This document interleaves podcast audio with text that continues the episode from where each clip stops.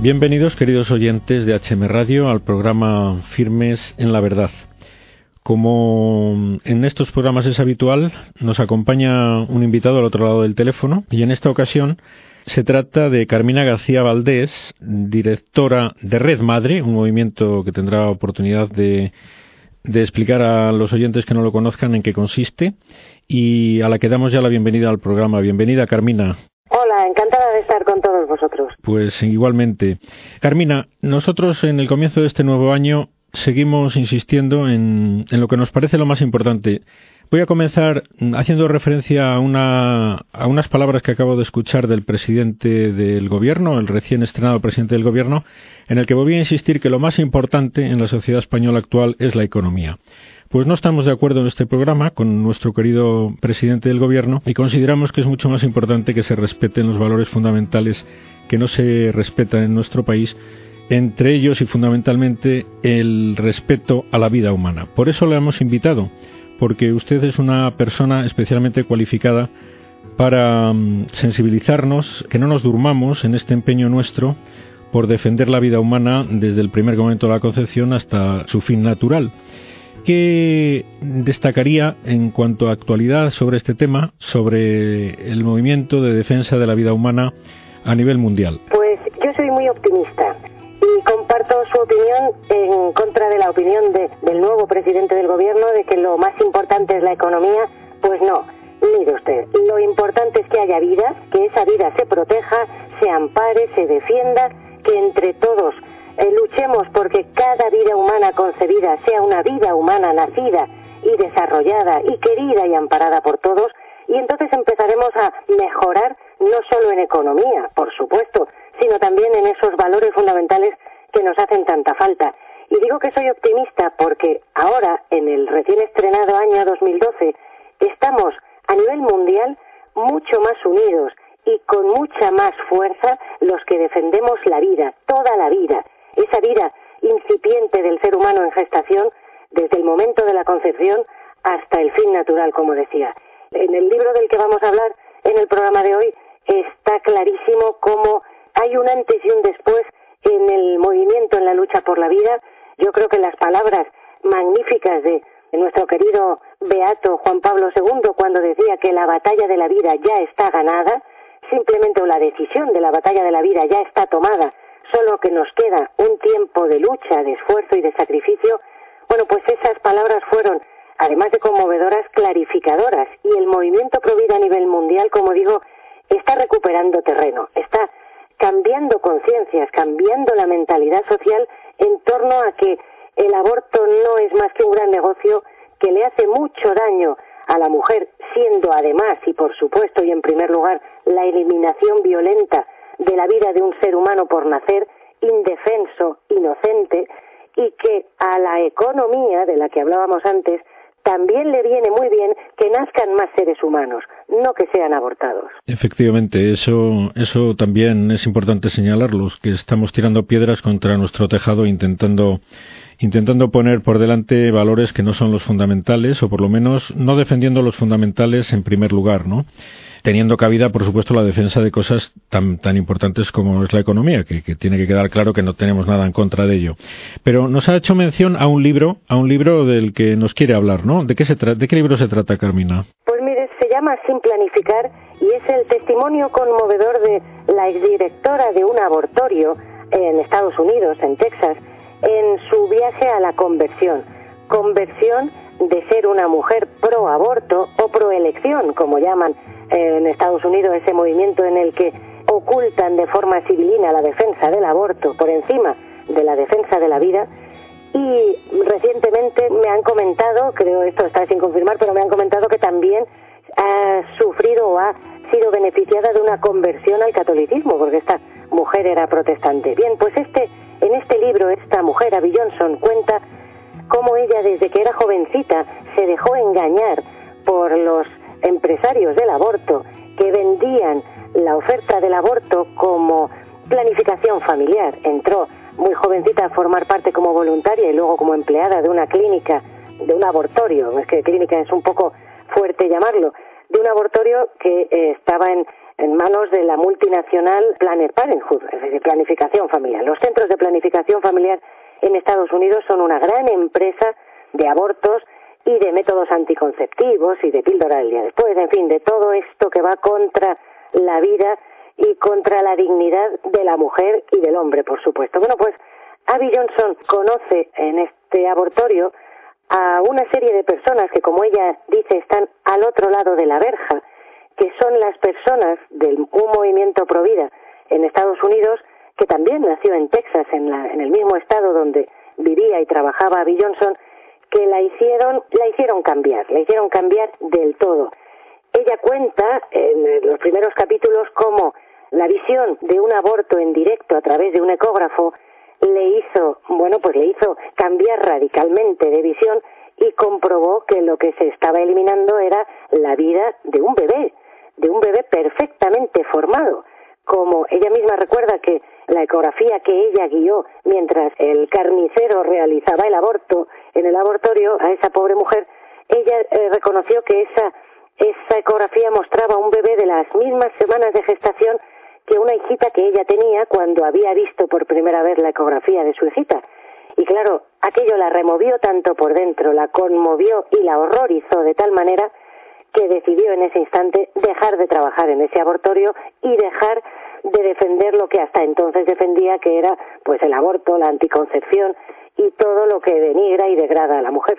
Hombre, esto ya nos lleva a una primera conclusión, que es que muchas personas si supieran efectivamente la, realidad de lo que es el aborto, pues cambiarían de actitud, como le pasó a esta mujer, que a raíz de presenciar un aborto en vivo, la crueldad que supone el, destruir a un niño en formación allí en un quirófano, le hizo cambiar de actitud, aparte de otros muchos factores que pudieran influir. Pero esto, a nivel de, de nuestros oyentes, también es importante señalarlo porque hay que denunciar, pues, las pegas que se ponen para que se diga con claridad en qué consiste el aborto y, lo cruel que resulta y lo, macabro que resulta el destrozar vidas humanas, incluso desde el punto de vista de la sensibilidad, ¿no?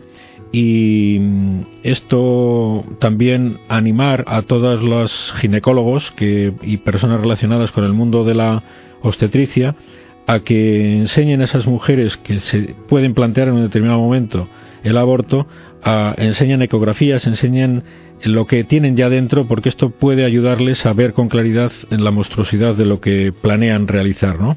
Quizás una primera conclusión de lo que usted nos está diciendo, pero no le interrumpo más. Siga, siga adelante con más cosas que quiera decirnos sobre. Pues yo quiero, quiero decir, quiero destacar que a mí con esta visión positiva que, que bueno, pues que me caracteriza, lo que más me ha gustado de todo el libro por supuesto su conversión, por supuesto su cambio de bando, como ella dice, y, pasarse al otro lado de la verja. Lo que más me ha gustado es el, movimiento Provida Coalition for Life. El, Coalición por la Vida es un grupo de personas magníficas que iniciaron su andadura en Texas allá por el año 84, 85, cuando se iba a construir y se iba a edificar uno de los primeros abortorios de esta cadena de abortorios Planet Parenthood. Bien, pues ese movimiento Coalición por la Vida está formado por un montón de confesiones religiosas. Ahí participan voluntarios que son católicos, protestantes, que son judíos, en fin, se unieron para rezar para evitar los abortos. Pasados los años, ese mismo grupo Coalición por la Vida, Coalition for Life, pues eh, se dio cuenta de que no avanzaban, es decir, que no eliminaban o no reducían el número de abortos en su condado. Y estaban muy desesperanzados, estaban muy tristes, pero lejos de tirar la toalla o lejos de rendirse ante la evidencia de que el aborto iba ganando terreno, se reunieron en su sede y dedicaron una hora a la oración, una hora a rezar, una hora a encomendarse al Señor y pedir luces. Y eran, pues algunos eran católicos y otros no. Bueno, pues rezando durante esa hora, se les ocurrieron una serie de ideas magníficas como una campaña que llevan realizando desde entonces y ya se ha extendido por todo Estados Unidos y por parte del mundo, que se llama los 40 días por la vida. 40 días de oración permanente, 24 horas el día entero, frente a un abortorio o en la casa de cada uno, en el domicilio de cada uno. Esas campañas de 40 días por la vida fue lo que realmente consiguió que Ari Johnson se planteara, no solo tras ver ese aborto en directo, sino empezara a cuestionarse si lo que ella estaba haciendo era de verdad ayudar a las mujeres o ayudar, como le decían a ella, a reducir el número de abortos o que el aborto fuera algo menos frecuente, o en realidad estaba contribuyendo a enriquecer a los propietarios de esa cadena de abortorios que poco a poco le exigían que se practicaran más abortos porque era lo que de verdad les hacía ganar dinero. Bien, pues esta, esta visión positiva, primero no dejándose vencer por la realidad, sino unidos en la oración, plantearse iniciativas y campañas efectivas en el tiempo y en breve espacio de tiempo realmente, eso es lo que, lo que más me ha gustado del libro. Es decir, hay que, hay que ser positivos, hay que ser optimistas, hay que ser realistas también, como decía, ahora estamos mejor que hace unos años, porque ahora somos más, cada vez es más el número, más grande el número de personas que consideran esto, consideran que la vida es un don, que hay que proteger, que hay que amparar, que es un bien social, que a la embarazada hay que ayudarla dándole apoyo, cariño, ofreciéndole alternativas y ayudas reales a sus problemas reales, que el aborto es ese gran negocio que está haciendo pues haciendo sufrir a tantas mujeres y a tantos hombres y a tantas familias enteras y que está destruyendo de forma violenta y horrible la vida de esos seres humanos por nacer que los necesitamos pero pero pero muchísimo los necesitamos casi como la lluvia de mayo. Sí, indudablemente este tema del, del negocio también sale. He leído una reseña del libro y él ya, aunque se acertó, eh, se acercó a la organización Planet Parenthood, pues con inquietudes de filantrópicas, de ayuda a los demás, se dio cuenta rápidamente de que los jefes le obligaban a considerar aquello un negocio y le obligaron a, dejar de intentar evitar abortos, aunque fuera de una manera equivocada, repartiendo anticonceptivos gratis. Ella misma se dio cuenta ahí de que efectivamente se trataba de un negocio montado para lucrarse económicamente y no de una ayuda a las mujeres como ella ingenuamente había, había creído que se trataba en esa organización. Hay otra cosa que me gustaría comentar con usted basada en la reseña que he leído. Esta mujer provenía de una familia cristiana y provida. Sin embargo, dice que en su familia nunca, nunca tuvimos una conversación sobre el significado y las consecuencias del aborto. Es más, me sorprende que viniendo de una familia de estas características, ella misma dice que en cuanto llegó a la universidad empezaron a tambalearse sus valores en los que había vivido con sus padres, incluso llegó a abortar en dos ocasiones, ¿no? Esto me hace, esto me hace, bueno, me hace eh, pensar o, me puede dar pie a reflexionar sobre la, la, carencia de información que a lo mejor las familias cristianas no damos a nuestros hijos sobre lo que supone el aborto, pues pensando que ya con el ambiente familiar pues le va a ser suficiente, ¿no? Pues no parece que sea suficiente. Incluso una, una chica en el seno de esta familia con inquietudes de ayuda a los demás puede llegar a, desviar esas sanas inquietudes de una manera tremenda como es esta de, colaborar con una organización abortista, ¿no? ¿Qué diría a las familias en cuanto a este tema? ¿no? Es decir, estamos, estamos a lo mejor haciendo misiones graves en cuanto a la formación de nuestros hijos respecto a la, a la valoración de la vida humana. Por supuesto, los padres que dejan de educar a sus hijos en los valores fundamentales están haciendo una dejación y una están huyendo de su responsabilidad fundamental es educar a sus hijos en esos valores. No pueden relegar o delegar esa educación en las escuelas, en el grupo de amigos, en los medios de comunicación, por muy afines o por muy comunes que tengan los valores con nosotros. Es responsabilidad de los padres hablarles claro a los hijos. Y además, como decía San Pablo, a tiempo y a destiempo. Y gracias a Dios, siempre estamos a tiempo en este tema del aborto y de la defensa de la vida, como digo, estamos mejor que hace muchos años, que hace seis, siete años, porque ahora se habla mucho del tema. Salen libros, salen películas, se habla en los medios de comunicación, incluso hay un debate social, ha habido manifestaciones, grandes manifestaciones en la calle, en España y en todo el mundo. Cada año hay una marcha por la vida en muchos países del mundo para defender la vida. Aprovechemos cualquier ocasión para decirle bien claro a nuestros hijos dónde está el bien y dónde está el mal. Y además no hay que ni exagerar ni falsear la realidad. La realidad es la que es. El aborto no es ninguna solución ni para un embarazo imprevisto ni para ninguna mujer de ninguna edad o condición social. No hay ni una sola razón, ni humana, ni económica, social, ninguna razón que pueda justificar que se elimine la vida de un ser humano por nacer y que una mujer pase por el horror de vivir un aborto provocado. El sufrimiento que le queda a esa mujer de por vida, el sentimiento de culpa por haber participado en la muerte de ese hijo. Eso tenemos que hablarlo a los hijos. No puede ser que un valor tan fundamental y tan vital como es la defensa de la vida los padres no lo hablemos con nuestros hijos.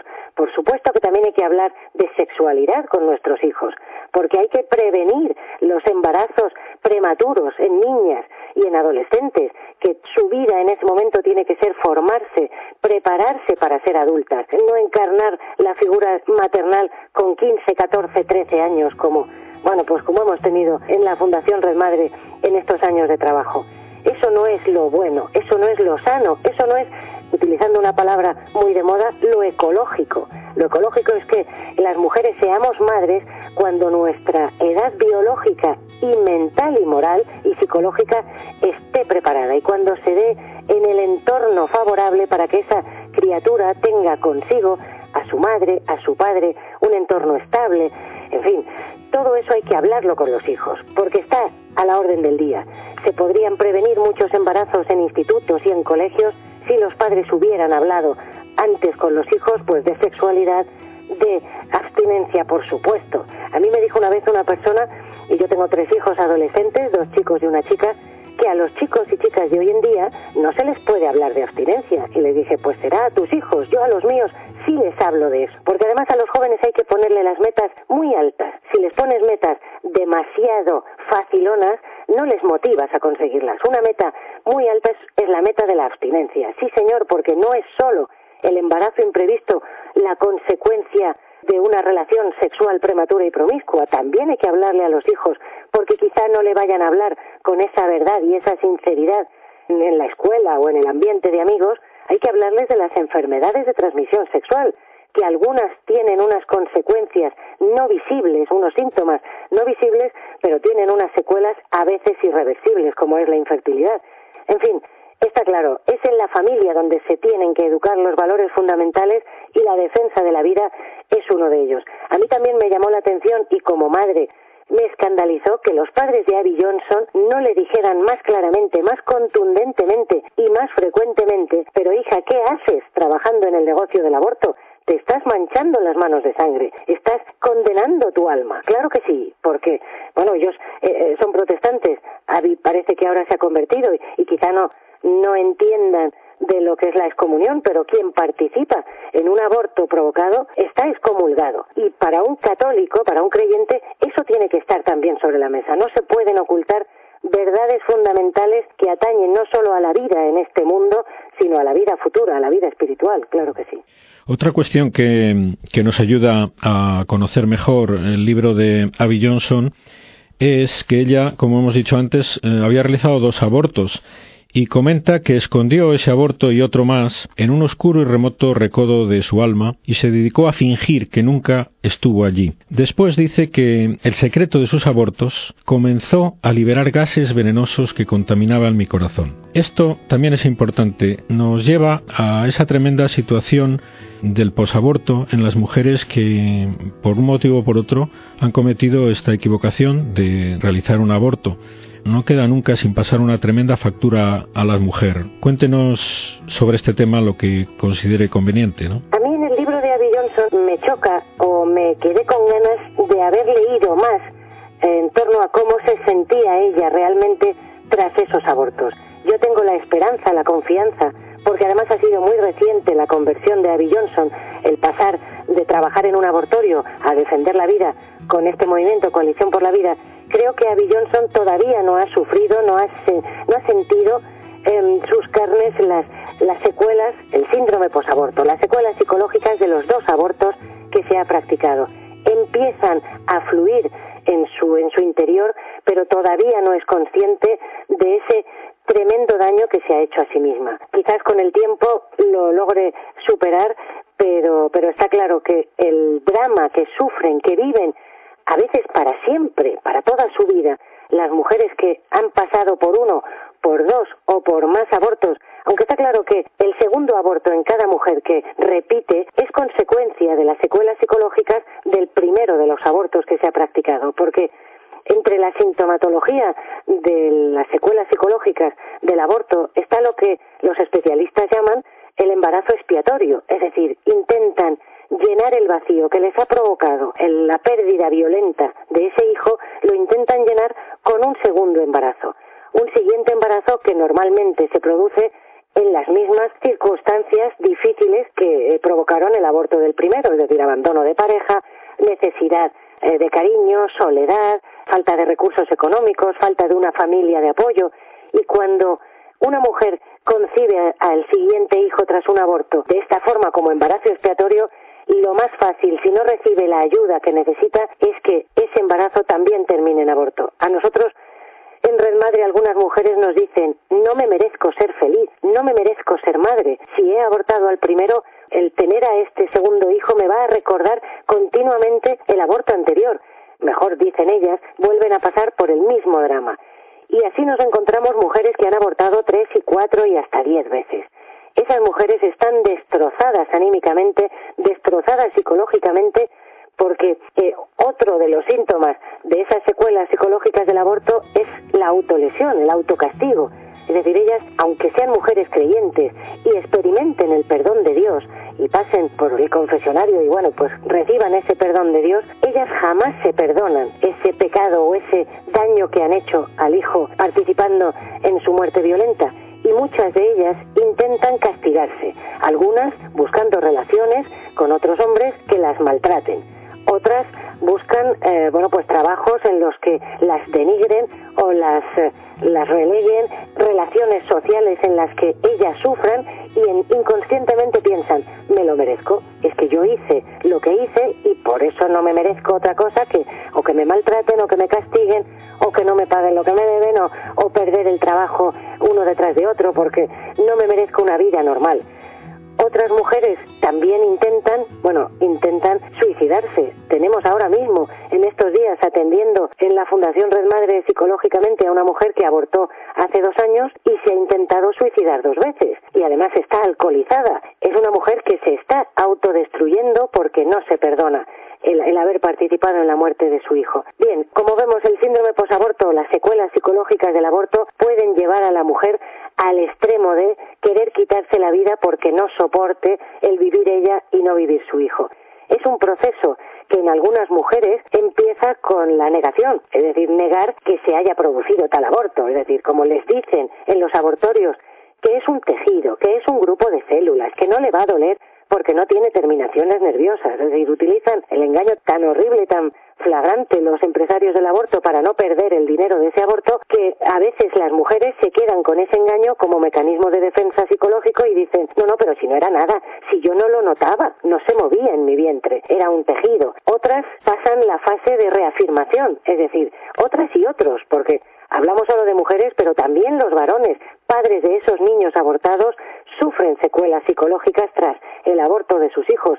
A mí me dijo el padre de un, de un niño al que le habían diagnosticado síndrome de Down y fue abortado a los cuatro meses de embarazo, me dijo el papá, pero Carmina, si es que además del síndrome de Down, tenía una cardiopatía y eso es muy serio. Y le dije, mira, todos los niños con síndrome de Down casi el 90% son diagnosticados de una cardiopatía. Cardiopatía que normalmente es leve y se, y se cura por sí sola, vaya y en algunos casos pues sí requiere de alguna intervención quirúrgica, pero eso no es un añadido para justificar ese aborto. Él estaba en esa fase de reafirmación. Teníamos que hacerlo. Lo hicimos bien por haber abortado.